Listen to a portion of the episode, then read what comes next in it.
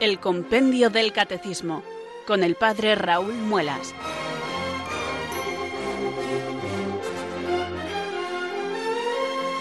Muy buenas tardes, queridos oyentes de Radio María. Son las 4, las 3 en Canarias. Aquí comienza una nueva edición del programa El Compendio del Catecismo de la Iglesia Católica. Reciban desde Talavera de la Reina un saludo muy cordial del Padre Raúl Muelas, que un día más les habla desde estos micrófonos de Radio María, la radio de la Virgen, la fuerza de la esperanza. Sed todos bienvenidos.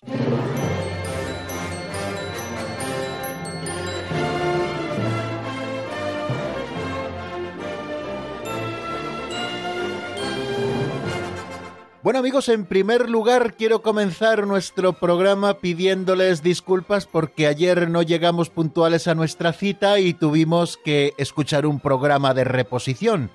La razón no fue que yo me saltara el confinamiento, ni mucho menos, porque aquí en casa, vamos, en el complejo parroquial eh, donde vivo estuve todo el día. Lo que ocurre es que nos falló el ordenador que solemos utilizar para, para las transmisiones con Radio María pues no sé, ayer tenía el día un poco tonto o lo que fuere, pero el caso es que nos falló el ordenador y no pudimos llegar a tiempo, de manera que hubo que poner un programa de reposición para que la franja horaria en la que nosotros intervenimos pues no quedara en blanco, ¿no? Con silencio absoluto, de manera que nuestros técnicos tuvieron que sacar rápidamente del frigorífico un programa de los que ya teníamos hechos con anterioridad y volverle a escuchar, que siempre nos viene bien repasar cosas, pero bueno, la razón fue esa, no, no fue el saltarnos las reglas del confinamiento, sino fue un pequeño problema técnico que ya tenemos solucionado y que al final se solucionó con relativa facilidad, puesto que el ordenador comenzó a ir especialmente lento y al final todo era consecuencia de que estaba especialmente cargado de cosas.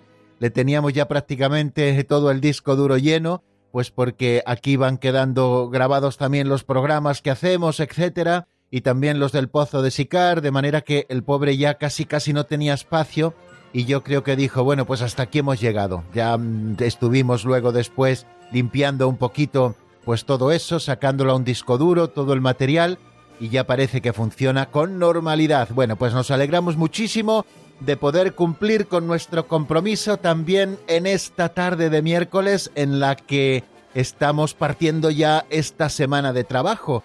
Comenzábamos el lunes, ya estamos en la mitad de la semana laboral, nos quedan un par de días todavía para poder seguir estudiando el compendio. Mejor dicho, nos queda solo mañana porque el día 1 es un día de fiesta y no tendremos propiamente programa nuevo, sino que haremos una reposición.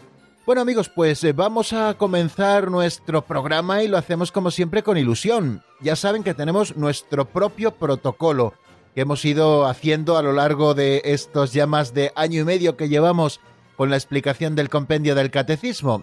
Y lo primero que suelo hacer es tomar el catecismo en mis manos, el compendio del catecismo de la Iglesia Católica, que así es como se llama nuestro libro de texto. A veces lo llamo el catecismo, pero bueno, que sepan que me refiero al compendio. Cuando hablo del catecismo mayor o el catecismo de la Iglesia Católica, así con toda la solemnidad, nos estamos refiriendo al de San Juan Pablo II, al que se explica por las mañanas y que es un referente natural de nuestro programa, pues porque en notas marginales están los números referentes del Catecismo Mayor de todos los números del compendio y nosotros siempre vamos a ellos pues para poder ampliar un poquito más lo que de una manera resumida, reducida nos dice nuestro libro de texto. Bueno, pues con toda ilusión ya tenemos en la mano el compendio del Catecismo de la Iglesia Católica, les diré que lo tengo abierto por la página 147 y allí comienza el capítulo tercero de la sección primera de la tercera parte del Catecismo, un capítulo tercero que nos habla de la salvación de Dios, donde vamos a hablar de la ley y de la gracia, y también de la Iglesia como madre y maestra. Empezamos el título de la ley moral. ¿Qué es la ley moral? Fue lo primero que nos preguntamos, y eso es lo que repasaremos hoy, si Dios quiere, pues cuando hagamos repaso de lo visto en el día anterior, en ese tercer momento de nuestro programa. Pero antes de ponernos en marcha, ya saben que tenemos que hacer varias cosas. La primera de ellas, la más importante, es rezar, pedir al Espíritu Santo que venga sobre nosotros y nos habilite para el estudio de la doctrina católica. Por eso, un día más, rezamos así. Ven Espíritu Santo, llena los corazones de tus fieles y enciende en ellos el fuego de tu amor.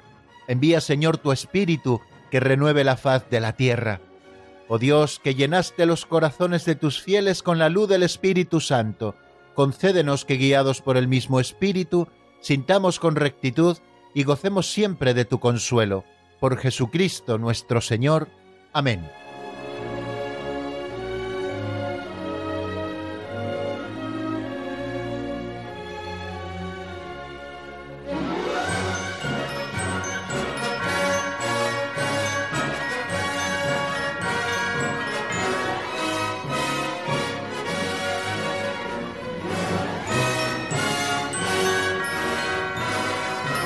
Lo primero de todo es rezar, queridos oyentes, lo acabamos de hacer, acabamos de elevar nuestra plegaria al Espíritu Santo, y lo segundo es calentar un poquito los músculos interiores para luego el ejercicio fuerte del estudio del compendio del catecismo. ¿Cómo hacemos este calentamiento? Pues con este segundo espacio dentro de nuestro programa que titulamos Pinceladas de Sabiduría. Todos los días nuestro amigo Alberto toma prestada una pincelada de un libro así titulado, Pinceladas de Sabiduría, escrito allá por los años 90 por don Justo López Melús, nos lee esa pincelada y luego, como siempre son sugerentes, nosotros eh, repasamos o reflexionamos eh, sobre alguno de los puntos que se tratan en esa pincelada. He de decirles que la que hoy vamos a escuchar es una pincelada que nos dejamos un poquito atrás. No sé por qué razón, cuando nuestro amigo Alberto nos graba estas pequeñas piezas que luego nosotros escuchamos ahora en el momento, bueno, pues se quedó una sin grabar. De esto que empezó el número después, se quedó sin grabar. Y bueno, me di cuenta y, vi que era una pincelada sugerente y como todas las demás, muy bonitas y que nos invitaban a reflexionar sobre algunos temas, ¿no? Relacionados también con la caridad y el amor al prójimo. Por eso le dije a Alberto, oye, que nos hemos saltado la 338 según el listado que tenemos nosotros de pinceladas, ¿no? Y entonces Alberto pues la ha grabado con, con mucho cariño, como lo hace siempre, y vamos a escucharla ahora. Se titula Ojos y párpados.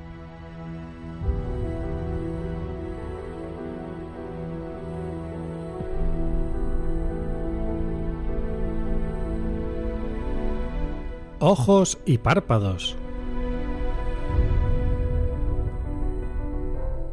La de juez es quizá la acción más practicada por el hombre.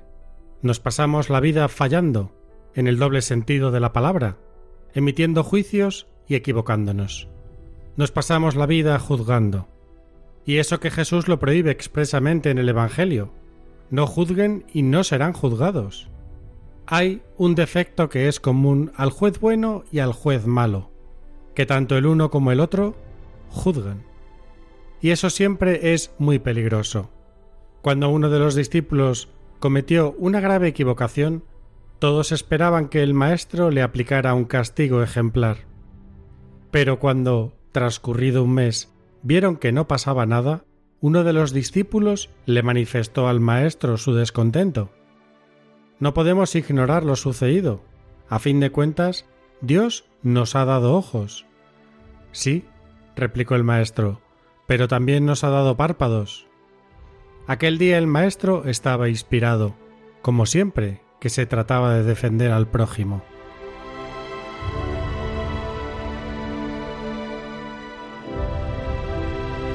Bien, queridos amigos, interesante, ¿verdad? La pincelada que acabamos de escuchar. Bueno, cuando estamos hablando en esta pincelada de los jueces, evidentemente no nos estamos refiriendo al cuerpo judicial de un país, al conjunto de los jueces y magistrados que son encargados de dictar sentencia, es decir, de tomar las leyes universales y aplicarlas a los casos concretos. No, esos son necesarios, evidentemente, para el buen funcionamiento de los regímenes democráticos en los que eh, nosotros vivimos. Los jueces son necesarios porque las leyes son universales y así han de estar redactadas. No se puede elaborar una ley o redactar una ley para cada caso concreto de los ciudadanos, sino que las leyes son universales y luego quien se encarga de aplicarlas son los jueces y magistrados que conociendo muy bien la ley y el alcance de la ley, siempre tratan de aplicarla a cada caso concreto, o bien porque se ha transgredido una ley, o por el asunto que sea, o porque alguien ve lesionados sus derechos, o por lo que sea, ¿no? Bueno, los jueces son necesarios y me estoy refiriendo con esto al cuerpo judicial de un país que formado, bueno, pues por los jueces, por los magistrados, también por los secretarios judiciales, también por los fiscales, bueno, pues todo lo que rodea al mundo judicial. No nos estamos refiriendo cuando hablamos en esta pincelada de ojos y párpados de ellos, sino de esos otros juecesillos en los que nos convertimos cada uno de nosotros cuando estamos todo el día fallando, como nos dice don Justo, en ese doble sentido de la palabra. Estamos fallando porque estamos emitiendo constantemente juicios de nuestro prójimo, y normalmente siempre son juicios condenatorios. Cuando estamos enjuiciando al prójimo, difícilmente es para salvarle, para emitir un juicio de liberación o un juicio en el que el caso quede sobreseído. No, no, nos encanta, nos encanta juzgar, nos encanta criticar, nos encanta murmurar, nos encanta comentarlo y ya hemos hablado en algún momento también de manera monográfica del tema de la murmuración, también el tema de los falsos testimonios y de la gravedad de los mismos. Tanto la crítica como los falsos testimonios evidentemente son diferentes en cuanto a su gravedad, pero estamos hablando de la gravedad de los dos, porque nos están convirtiendo en jueces algo que Dios prohíbe de nuestros prójimos y también porque estamos lesionando su buena fama, fama a la que todo el mundo tiene derecho y cuando lesionamos la buena fama de una persona es como subir a un campanario y esparcir las plumas de una gallina en un día de viento. Luego intenta recogerlas todas porque es absolutamente imposible. Así ocurre cuando nosotros soltamos alguna lindeza de crítica, de murmuración y ya no digamos de falso testimonio contra un hermano nuestro. Estamos lesionando la caridad de una manera en que ya es prácticamente imposible la reparación total. Tendremos que reparar, porque en justicia hay que reparar cuando uno ha cometido este pecado, pero ya no será posible la reparación completa y el daño será muy grande. Nos pasamos el día fallando en ese sentido, emitiendo juicios contra los demás, cosa que no es cristiano y que tenemos que retirar absolutamente de nuestras vidas. Y nos pasamos todo el día fallando también en ese doble sentido. Cuando emitimos juicios nos equivocamos porque nunca tenemos todos los elementos de juicio en la mano. Por eso yo creo que es importante que caigamos en la cuenta de que no tenemos que dar pábulo a comentarios, a críticas, a murmuraciones y mucho menos a falsos testimonios y a mentiras sobre los otros. Ni tenemos que hacerlo nosotros, ni tenemos que dejar que otros los hagan, aunque los hagan desde la televisión sobre personas más o menos famosas a las que nosotros no conocemos y que al final nos trae al fresco. Aquel que ve esos programas de televisión, queridos amigos, está participando de alguna manera y está siendo cómplice de eso y sobre todo está aprendiendo en una escuela que le llevará a hacer lo mismo. Tenemos que empezar a, ocuparnos de nuestra vida y no de las vidas ajenas. A mí me duele mucho cuando llaman periodismo a eso que es criticar los defectos de los demás y estar ahí con la carnaza a ver qué sacan de este o qué sacan de lo otro, o a quién ponen de modelo o a quién quitan de modelo y todas esas cosas. Eso verdaderamente es doloroso. Que lo llamen periodismo a lo que no es sino un corro de criticones, a mí me parece que es excesivo. Bueno, pues mm, queridos amigos, vamos a tener en cuenta todo esto, que no tenemos que hacer de jueces, que el Señor nos prohíbe expresamente en el Evangelio que seamos jueces de nuestros hermanos, no juzguéis y no seréis juzgados, y no juzguemos de ninguna manera, ni para bien ni para mal, dejemos que cada uno viva su vida y Dios ya nos pedirá cuentas a cada uno cuando venga al final de los tiempos como juez universal. Dios no nos juzga, Dios ejerce con nosotros la misericordia, nos juzgará al final de los tiempos, cuando Cristo vuelva, como les decía, en ese último día, como juez universal de vivos y muertos, porque ser juez es muy peligroso. Y nos ponía un ejemplo muy bonito que yo creo que puede servirnos también para nosotros. Dice que en el grupo de discípulos de un maestro, uno de estos discípulos cometió una grave equivocación y todos esperaban que el maestro le aplicara un castigo ejemplar, un buen correctivo. Pero iba transcurriendo el tiempo, ya pasó un mes y vieron que no pasaba nada, y uno de los discípulos, siempre está el típico chivatillo, le dijo al maestro que estaba descontento porque no podían ignorar lo sucedido. A fin de cuentas, Dios nos ha dado ojos y todos hemos visto lo que ha pasado.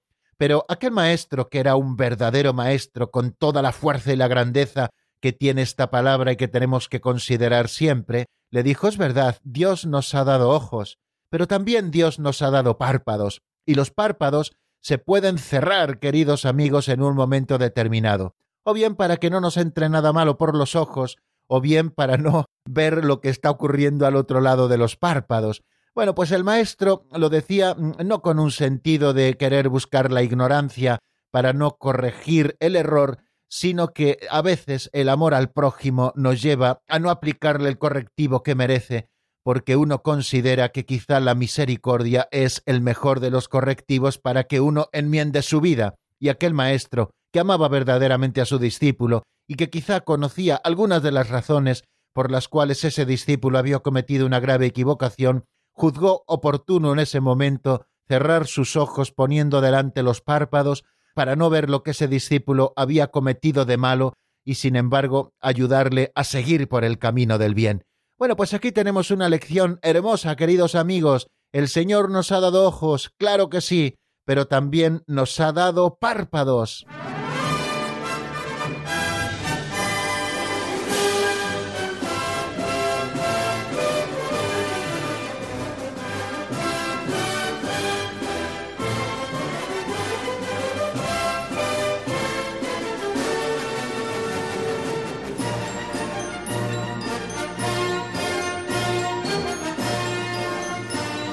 Como ya les indicaba, queridos amigos, al comienzo de nuestro programa, estamos abriendo el capítulo tercero de la sección primera de la tercera parte del catecismo. Ya saben, la tercera parte, la vida en Cristo, y la primera sección, la vocación del hombre, la vida en el Espíritu. Bueno, pues el capítulo tercero habla de la salvación de Dios, la ley y la gracia.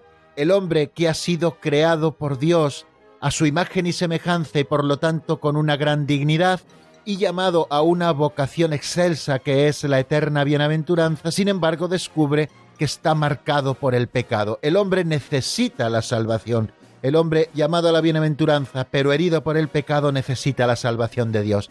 Esa ayuda divina que le viene en Cristo por la ley que lo dirige y también en la gracia que lo sostiene.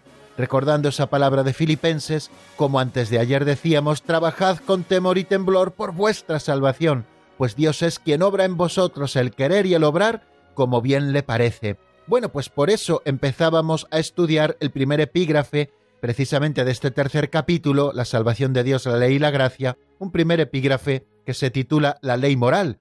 Y lo primero que hace con buen criterio el compendio del catecismo es definirnos qué es la ley moral y lo hace en el número 415 que fue al que estuvimos dedicados en el programa del lunes. ¿Qué es la ley moral? La ley moral nos dice es obra de la sabiduría divina y prescribe al hombre los caminos y las reglas de conducta que llevan a la bienaventuranza prometida y prohíbe los caminos que apartan de Dios. En primer lugar, nos dice varias cosas muy interesantes. Nos dice, en primer lugar, que la ley moral es obra de la sabiduría divina. Es decir, y si nosotros nos acercamos a ese concepto de sabiduría divina desde un punto de vista bíblico, pues no entenderemos sabiduría divina como ese ser super sabiondo, esa palabra tan simpática que utilizamos en nuestro castellano, que todo lo sabes, como el repelente niño Vicente y como todo lo sabe. Bueno, no, no, no, la sabiduría divina no se entiende jamás así. Para entender la sabiduría divina nos dice el Catecismo Mayor de la Iglesia que tenemos que acercarnos a dos conceptos que nos ayudan a comprenderla mucho mejor la sabiduría divina como instrucción paternal, Dios que es un Padre bueno, no puede permitir por el amor que tiene a sus hijos que ninguno de ellos vaya por derroteros que le lleven a despeñarse, o sea, es la instrucción paternal. Dios, que es un Padre bueno, nos instruye por cuál es el verdadero camino que tenemos que seguir para llegar a nuestra meta, nuestra plenitud, que es la bienaventuranza eterna. Y también en esta sabiduría divina nosotros tenemos que tener un concepto interesante que es el de pedagogía de Dios, que Dios no nos dice las cosas así a voleo de una sola vez.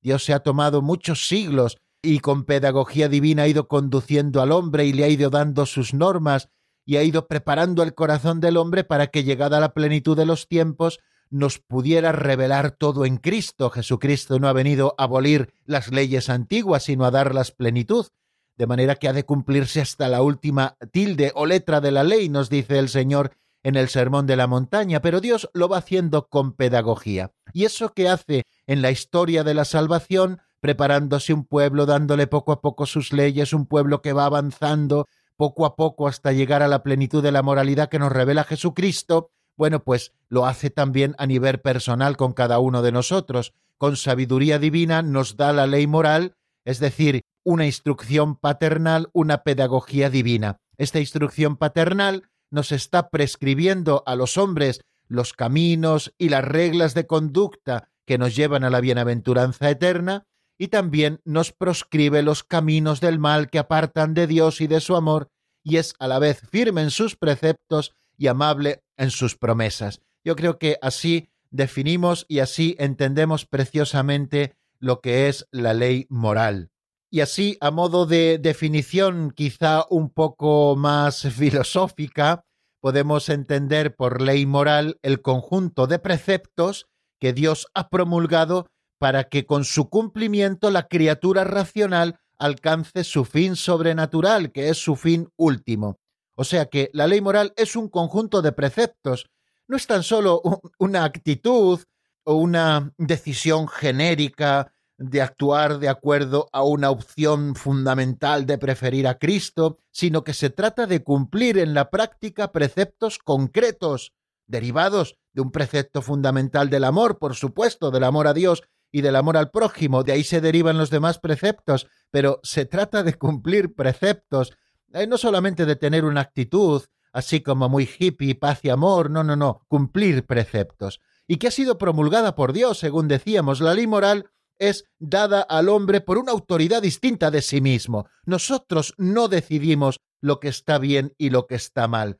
No es el hombre creador de la ley moral, sino que ésta es objetiva y su autor es Dios. El objeto principal de la ley moral es mostrar al hombre, como hemos definido también en ese número 415, es mostrar al hombre el camino para lograr su fin sobrenatural eterno, no pretende indicar metas temporales o finalidades terrenales, no, no, si lo que nos está marcando es nuestro fin sobrenatural, es decir, la bienaventuranza prometida, y lo hace prescribiendo reglas y lo hace también prohibiendo determinados caminos. Y es que, queridos oyentes, tenemos que considerar en primer lugar como una cosa obvia que sólo puede existir un código de moralidad objetiva, porque de lo contrario cada hombre podría decidir o cambiar a su gusto, según su capricho, según la fuerza que pueda tener en un momento determinado, qué es lo que está bien y qué es lo que está mal, qué es lo bueno y qué es lo malo. Y entonces nada en realidad sería bueno o malo, sino que dependería de la voluntad arbitraria del hombre o de algunos hombres. No podrían los hombres, por tanto, realizar impunemente cualquier acto que les viniera en gana. Esto, como es lógico, acabaría con la vida social y convertiría al individuo en un pequeño tirano que dicta su propia ley. En definitiva, lo que estamos palpando cuando estamos negando que haya una ley moral objetiva para todos, sean del lugar que sean, tengan las circunstancias que tengan, profesen la religión que profesen. Siempre hay una ley moral que Dios nos ha dado y que está por encima de todos y que es objetiva y que no depende de los hombres, porque cuando la ley moral depende de los hombres, queridos amigos, más pronto que tarde se acaba con una vida social en paz y convierte al individuo en un pequeño tirano que dicta su propia ley según la fuerza que tenga, o bien fuerza de armas, o bien fuerza de votos, como les decía en algún momento.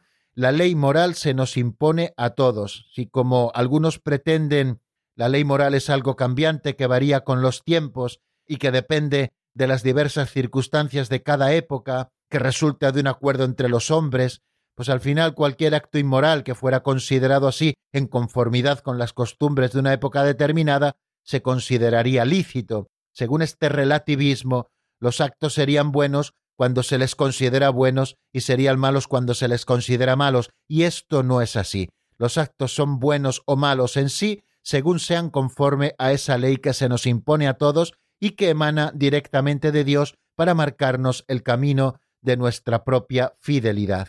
Otra cosa que tenemos que tener en cuenta es que la ley moral es exclusiva de la criatura racional. El hombre es el único entre todos los seres animados que puede gloriarse de haber sido digno de recibir de Dios una ley. Decía Tertuliano, animal dotado de razón, capaz de comprender y discernir, regular su conducta disponiendo de su libertad y de su razón en la sumisión al que le ha entregado todo. Entonces la ley moral eh, no aparece, por lo tanto, en el mundo físico inanimado, pues éste está completamente sometido a la necesidad física y en él, por lo tanto, no hay libertad. Una piedra no tiene libertad de ir para acá o para allá, no tiene libertad de movimiento, no tiene libertad de cumplir o no, por ejemplo, ese precepto que se impone a todos, que es la ley de la gravedad. Pues si una piedra se encuentra en lo alto y es soltada, pues evidentemente eh, bajará al suelo a la velocidad propia de su propio peso, ¿no? Pero ¿por qué? Pues porque están sometidos a las leyes físicas y no tienen libertad. Tampoco tienen ley moral eh, los animales irracionales, porque los animales ni son buenos ni son malos, simplemente actúan naturalmente según sus propios instintos o según también la educación en caso de animales domésticos que se les haya ido dando. La ley moral se descubre solamente en la criatura racional, porque al contemplarla dotada de inteligencia y de voluntad, es capaz de con su inteligencia descubrir la verdad y con su voluntad perseguir el bien, de manera que solamente el hombre por su racionalidad puede descubrir la ley moral. Y por la ley moral sabe que no todo lo que se puede físicamente hacer se debe hacer. La ley moral tiene en Cristo su plenitud, como ya indicábamos también en nuestro último programa y esta ley moral tiene también en Cristo su unidad, ya que Jesucristo es en persona el camino de la salvación. Además, Jesucristo también es el fin de toda ley, porque Él es quien cumple la justicia de Dios, la gracia y la bienaventuranza. ¿Cuáles son las expresiones de la ley moral que iremos también estudiando en los próximos números? Pues decíamos que las expresiones de la ley moral son diversas y que además están coordinadas entre sí. Hablábamos de la ley eterna, que es la fuente de todas las leyes y que se encuentra en Dios, esta ley eterna, y luego hablábamos de que esta ley eterna se comunica a los hombres de dos maneras, o bien a través de la ley natural, o bien a través también de la ley revelada o la ley divino positiva. Y luego hablábamos también de que han de ser emanación de esta ley natural, como ley moral para los hombres, pues las leyes civiles que deben ser conformes siempre a la justicia y también eh, las leyes eclesiásticas, eh, pues que se encargan también de regular la convivencia o el funcionamiento, la vivencia de la comunión en la Iglesia. También con el Catecismo Mayor de la Iglesia nos asumábamos a la definición universal de ley. Decíamos que con el número 1951 la ley es una regla de conducta proclamada por la autoridad competente para el bien común y la ley moral supone el orden racional establecido entre las criaturas para su bien y con miras a su fin por el poder, la sabiduría y la bondad del Creador. O sea que toda ley tiene en la ley eterna su verdad primera y última.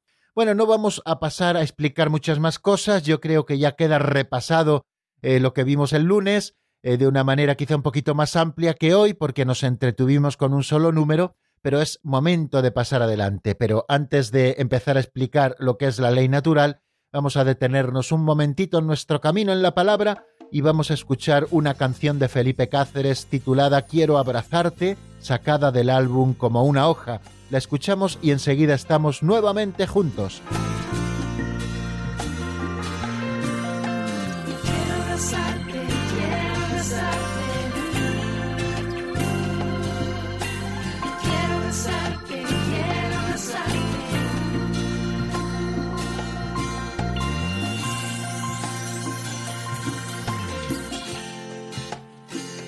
ante ti mi corazón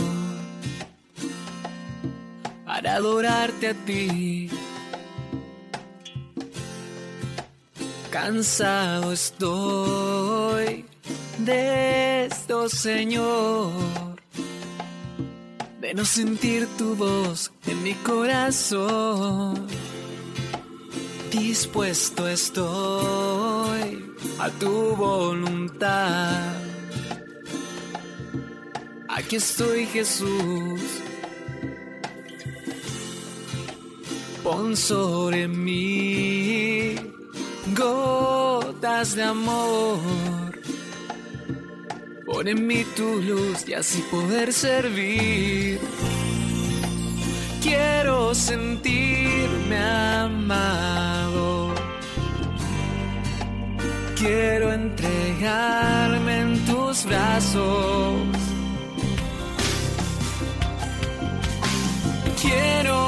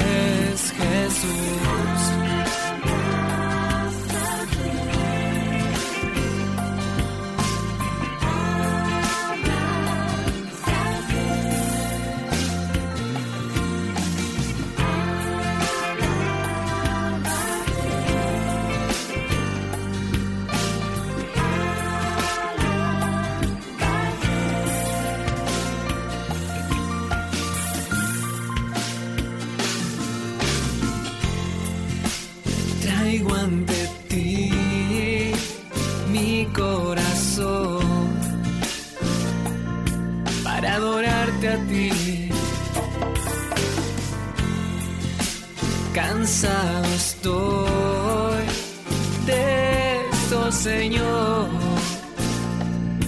pero sentir tu voz en mi corazón.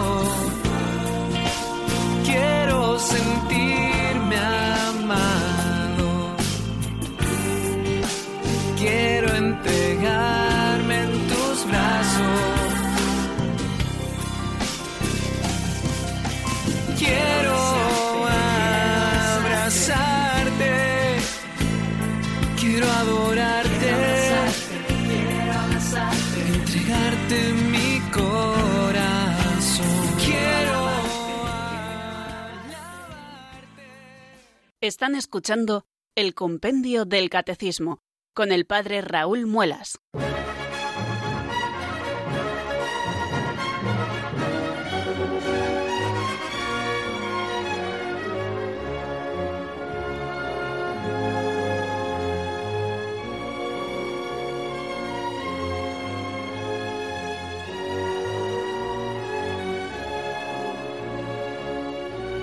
Continuamos, queridos amigos, en la sintonía de Radio María. Estamos en el programa El Compendio del Catecismo de la Iglesia Católica y saludo en este momento a los oyentes que se hayan ido incorporando en los últimos minutos a nuestra sintonía, cuando vamos a comenzar esta sección cuarta de nuestro programa en la que seguimos avanzando en doctrina. Decíamos en el número 415 o a propósito del número 415 que por ley moral se entiende el conjunto de preceptos que Dios ha promulgado para que con su cumplimiento la criatura racional alcance su fin último sobrenatural. Y decíamos también que las expresiones de la ley moral son diversas y están todas coordinadas entre sí. Es el Catecismo Mayor quien nos lo dice. Y nos dice que expresiones de la ley moral son la ley eterna, esa ley eterna que es fuente en Dios de todas las leyes, también hablábamos de la ley natural, hablábamos también de la ley revelada, que comprende la ley antigua y la ley nueva o evangélica, y finalmente hablábamos de las leyes civiles o eclesiásticas.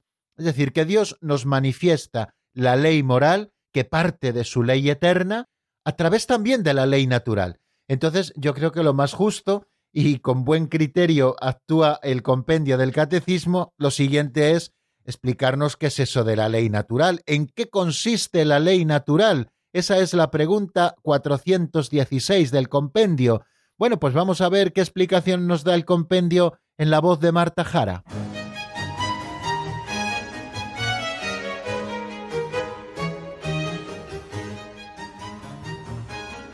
Número 416. ¿En qué consiste la ley moral natural? La ley natural inscrita por el Creador en el corazón de todo hombre consiste en una participación de la sabiduría y bondad de Dios, y expresa el sentido moral originario que permite al hombre discernir el bien y el mal mediante la razón. La ley natural es universal e inmutable, y pone la base de los deberes y derechos fundamentales de la persona, de la comunidad humana y de la misma ley civil.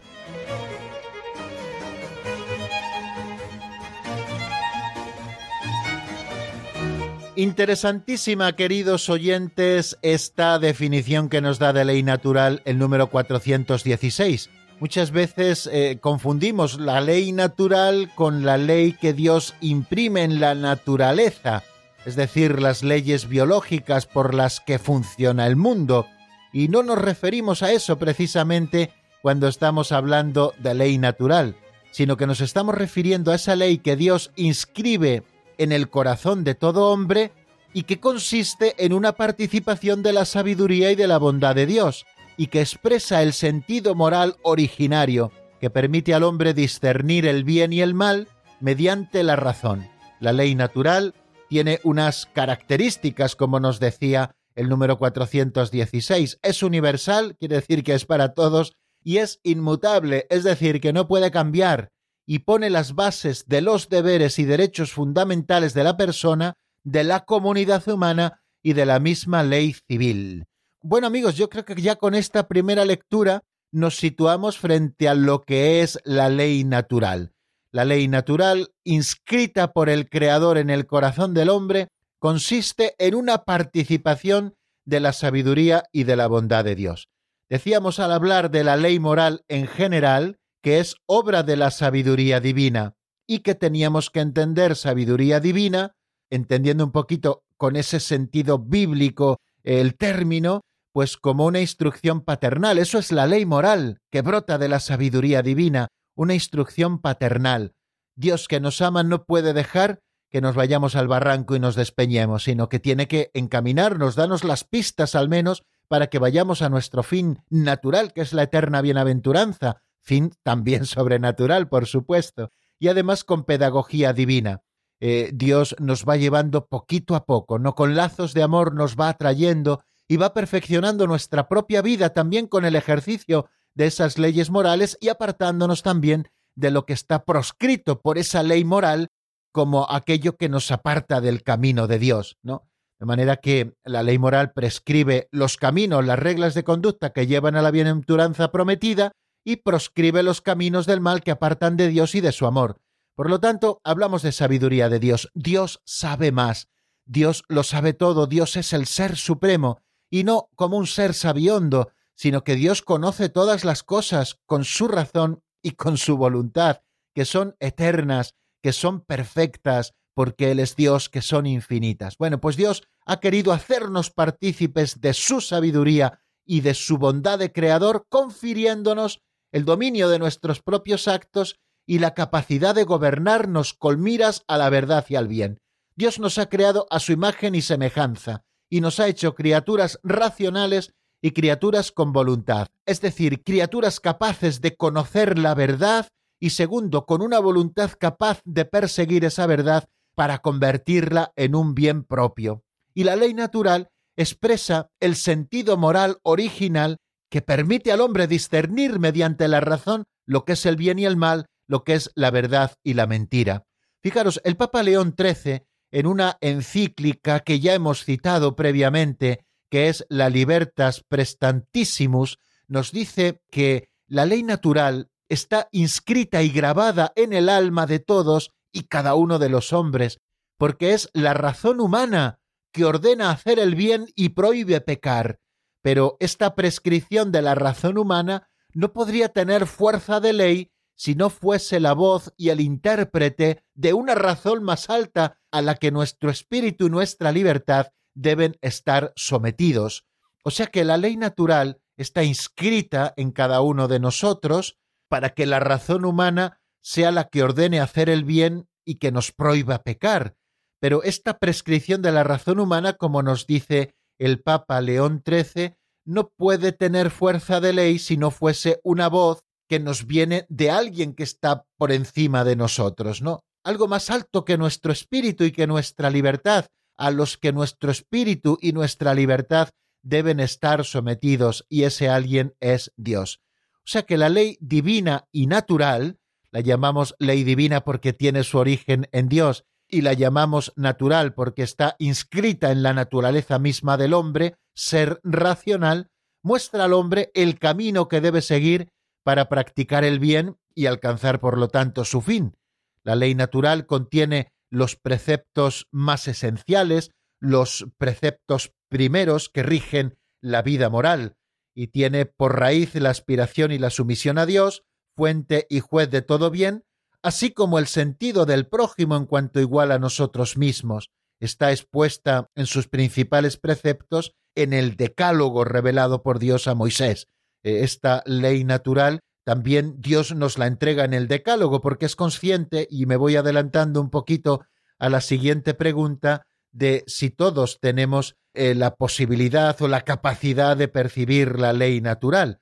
Bueno, pues como quizá no siempre tengamos esa capacidad, no adelanto nada más, pues Dios también ha querido revelar esa ley natural de una manera revelada positiva, entregándonos, por ejemplo, el decálogo. Esta ley se llama natural no por referencia, como les decía antes, a la naturaleza de los seres irracionales, sino porque la razón que la proclama pertenece propiamente a la naturaleza humana. Atendamos un poco a lo que nos dice San Agustín en De Trinitate.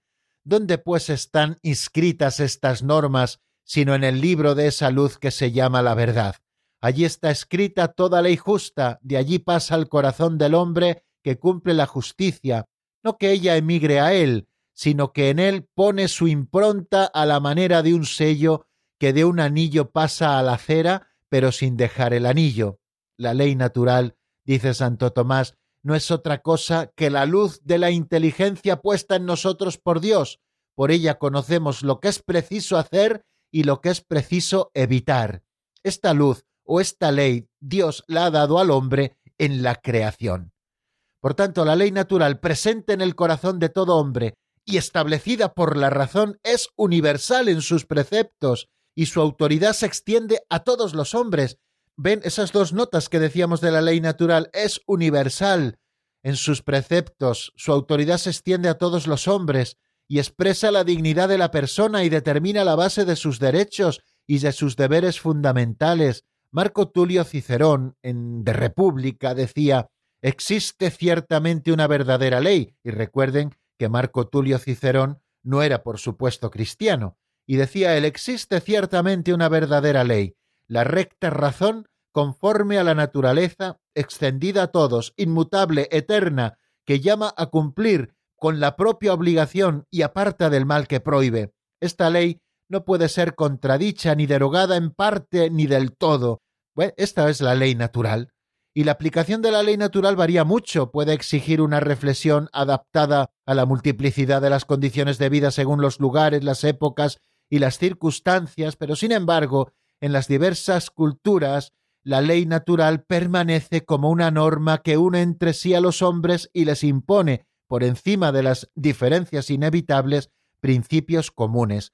O sea que la ley natural es universal, pero también decimos que la ley natural es inmutable y que permanece a través de las variaciones de la historia, subsiste bajo el flujo de ideas y costumbres y sostiene su progreso, las normas que la expresan permanecen sustancialmente valederas, incluso cuando se llega a renegar de sus principios, no se la puede destruir ni arrancar del corazón del hombre, resurge siempre en la vida de los individuos y de las sociedades, porque, repito, esta ley natural es inmutable. Lo expresaba San Agustín diciendo, el robo está ciertamente sancionado por tu ley, Señor, y por la ley que está escrita en el corazón del hombre, y que la misma iniquidad no puede borrar. Por tanto, la ley natural, obra maravillosa del Creador, proporciona los fundamentos sólidos entre los que el hombre puede construir el edificio de las normas morales que guían sus decisiones. Establece también la base moral indispensable para la edificación de la comunidad de los hombres y finalmente proporciona la base necesaria a la ley civil que se adhiere a ella, bien mediante una reflexión que extrae las conclusiones de sus principios, bien mediante acciones de naturaleza positiva y jurídica.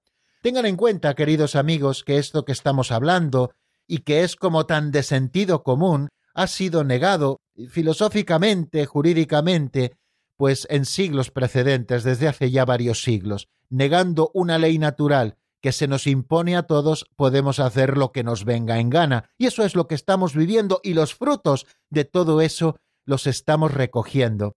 Por eso, un primer paso, queridos oyentes, también en nuestra conversión social, es la de reconocer una ley natural inscrita por el Creador en el corazón de cada hombre y de cada mujer, que nos indica lo que está bien y lo que está mal, principios universales y principios inmutables. El que en alguna sociedad concreta no se estén cumpliendo no quiere decir que es que no sean universales, quiere decir simplemente que esa sociedad concreta quizá ha pervertido sus costumbres, simple y llanamente así. Estoy refiriendo, por ejemplo, a cosas como la poligamia, ¿no? Pues la poligamia, que no pertenece a la ley natural, pues evidentemente hay sociedades que la viven, pues porque han pervertido su conducta en ese sentido, ¿no? Y eso lo tenemos que tener muy claro. Bueno amigos, vamos avanzando y nos queda seguir dando un pasito adelante eh, en esto de la ley natural. Creo que ya hemos dicho bastantes cositas. Mañana, si Dios quiere, también volveremos a repasarlas. Pero vamos a detenernos un momentito nuevamente en la palabra. Vamos a escuchar un tema de Fres Sánchez titulado Regreso. Está sacado del álbum Fijos los Ojos y enseguida volvemos para asomarnos al número 417. Querido amigo, gracias por dedicarme tu tiempo. Es una sensación increíble saber que estás al otro lado compartiendo este momento. Aún no te pongo rostro ni conozco tu nombre, pero te he tenido siempre presente al grabar estos temas. Y he pedido al Señor que purificara mis intenciones, mi mente, mis labios y mis letras, hacerme instrumento de su amor y llevar hasta ti su palabra. Esa es mi oración ayer, hoy y mañana. Por eso te invito, amigo, a que con este tema de tu corazón las puertas abras por eso, Padre, te pido que en estas frases te encarnes y en su corazón las puertas abras. Quiero compartir contigo la verdad que he recibido. No son ideas, ni conceptos, ni consignas, ni mensajes. Es una persona, es Cristo. ¿Estás listo?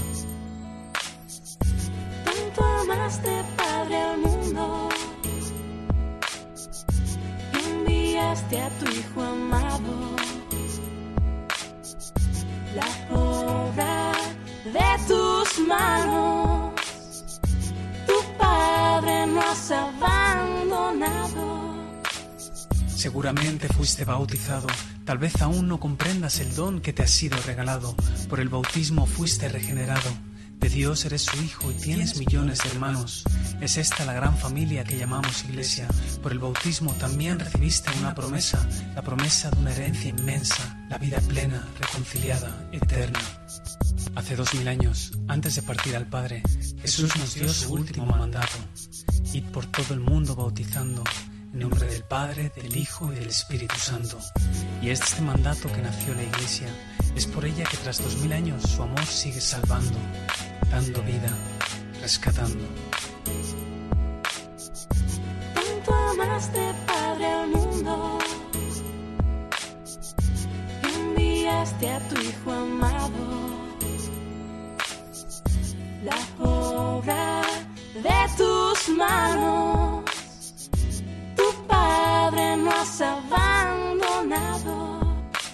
Mira, tal vez te alejaste de ella, probando a caminar por el abismo y sus fronteras. Alguna vez te paraste a pensar, pero en medio de tanto ruido mediático lo sé, es difícil razonar. Unos a otros nos chillamos, ya sea en Twitter, el Congreso, en la tele o los diarios. Heridos buscamos motivos para argumentar. Da igual si son mentira o son verdad. Herir al otro es lo que cuenta, hacer más daño y así nos va.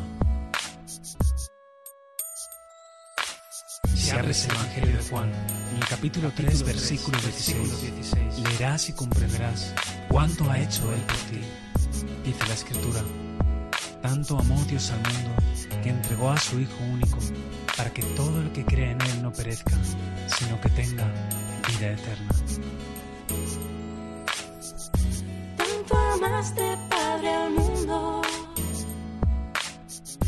Enviaste a tu Hijo amado. La obra de tus manos. Tu Padre no has abandonado. Están escuchando el Compendio del Catecismo con el Padre Raúl Muelas.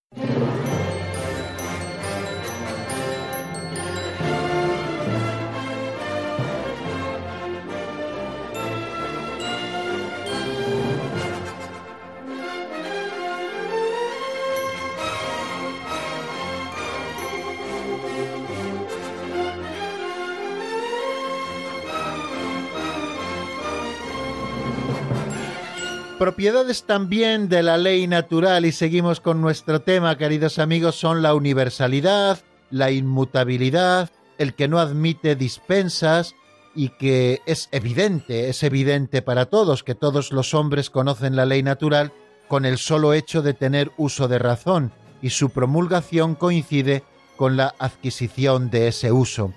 Pero luego se pregunta el número 417 si son todos capaces de percibir la ley natural.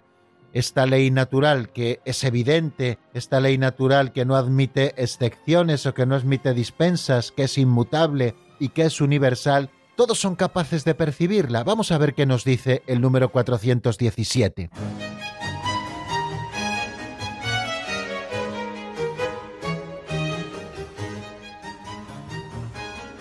Número 417. ¿Son todos capaces de percibir la ley natural?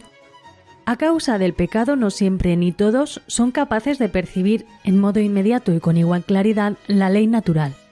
Por esto, Dios escribió en las tablas de la ley lo que los hombres no alcanzaban a leer en sus corazones. San Agustín.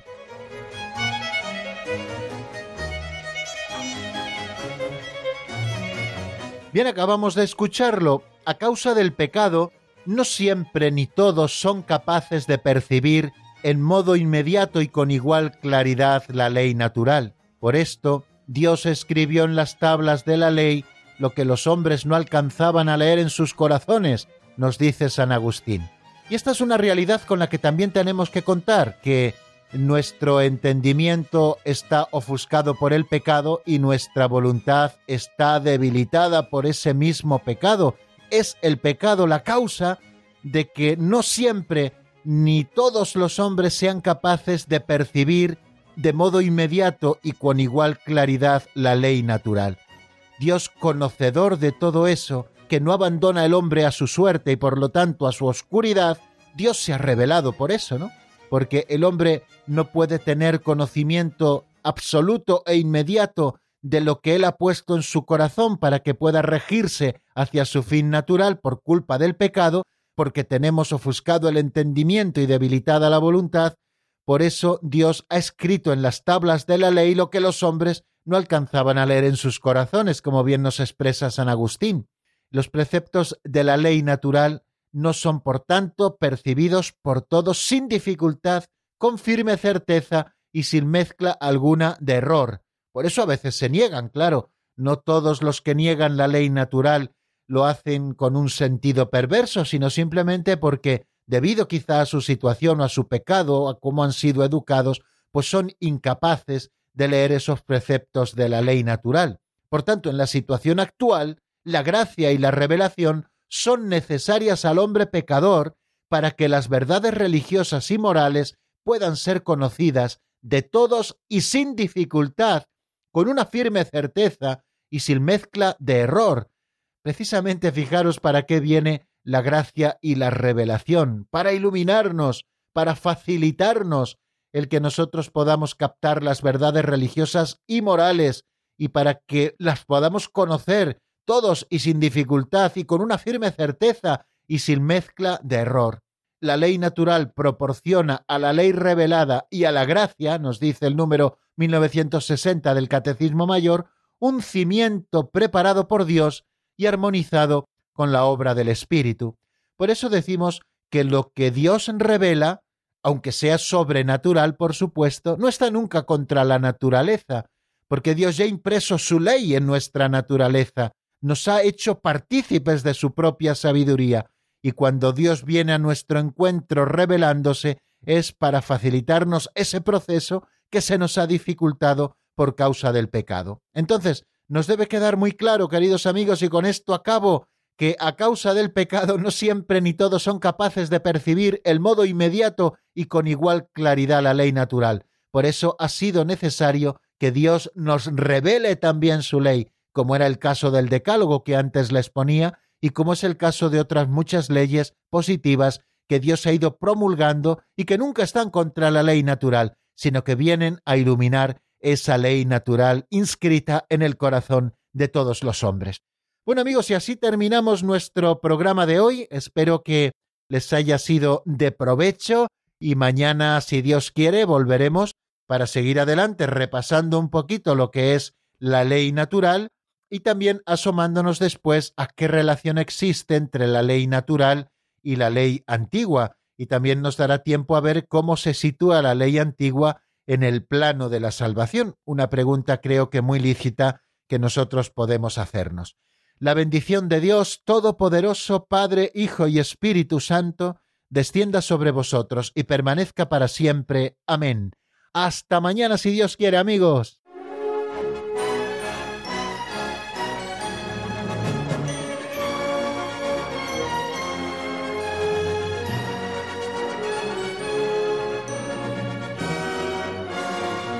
El Compendio del Catecismo con el Padre Raúl Muelas.